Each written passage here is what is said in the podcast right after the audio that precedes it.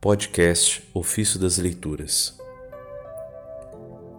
Eis com ele o seu salário, diante dele a sua recompensa. Do comentário sobre o profeta Isaías, de São Cirilo de Alexandria, Bispo. Eis aqui o vosso Deus, eis aqui o Senhor. Ele vem com poder, o seu braço lhe assegura o domínio. Isaías 40, verso 10. Prenunciavam estas palavras a divina e salvadora pregação dos seus ministros, isto é, os santos apóstolos e evangelistas, e também todos aqueles que, pelo tempo afora, estarão à frente dos rebanhos e cuidarão dos sagrados mistérios como amigos de Deus, cheios de glória e fama. Declara o profeta não ser conveniente apresentarem-se com timidez e constrangimento, como que procurando esconder-se os que a todos e por toda parte anunciam o Evangelho, do qual procedem a glória e a salvação. Ao contrário, devem colocar-se em lugar alto, à vista de todos, pregando com franqueza e voz clara, que não demonstre medo e penetre os ouvidos e os santos discípulos pediam a Deus, Senhor de todas as coisas, que assim fosse. Diz o profeta em Isaías 40, verso 9 e 10: Eleva a voz, não temas.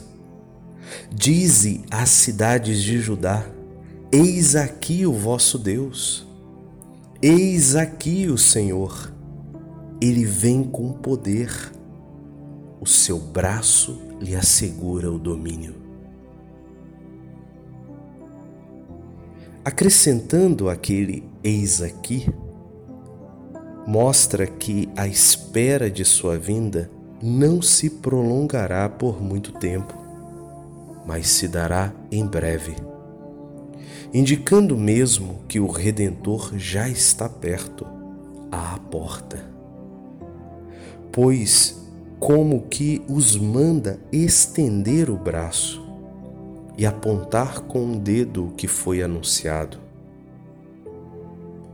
Não virá como um dos santos profetas, nem como os que suplicam, mas com autoridade de Senhor e com o poder e domínio de Deus.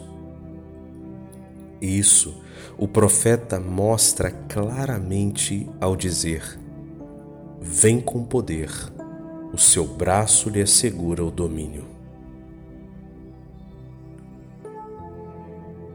Mas que esse mistério da salvação produzirá fruto, mesmo para aquele que por nosso amor se fez um de nós e suportou a cruz e a morte, o profeta o demonstra, dizendo: Eis com ele o seu salário, diante dele a sua recompensa. Ao fruto de sua morte na carne, dá o nome de salário, dizendo: Em verdade, em verdade vos digo, se o grão de trigo que cai na terra não morrer, permanecerá só. Mas se morrer, produzirá muito fruto. João 12, 24. E assim, esta economia divina não fica sem recompensa, nem permanece sem fruto. Suas ovelhas o seguiram e foram apacentadas sob seus olhos, sob os olhos daquele que, com seu braço, isto é, sua força, reúne as ovelhas.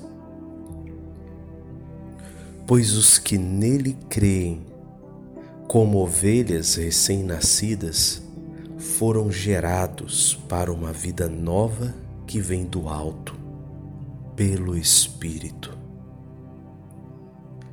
Assim, à semelhança das criancinhas, não só desejam aquele primeiro leite espiritual, mas crescem até a plenitude de Cristo. Os cordeiros são apacentados e as ovelhas mães tornaram-se fecundas. Os cordeiros há pouco nascidos são gentios.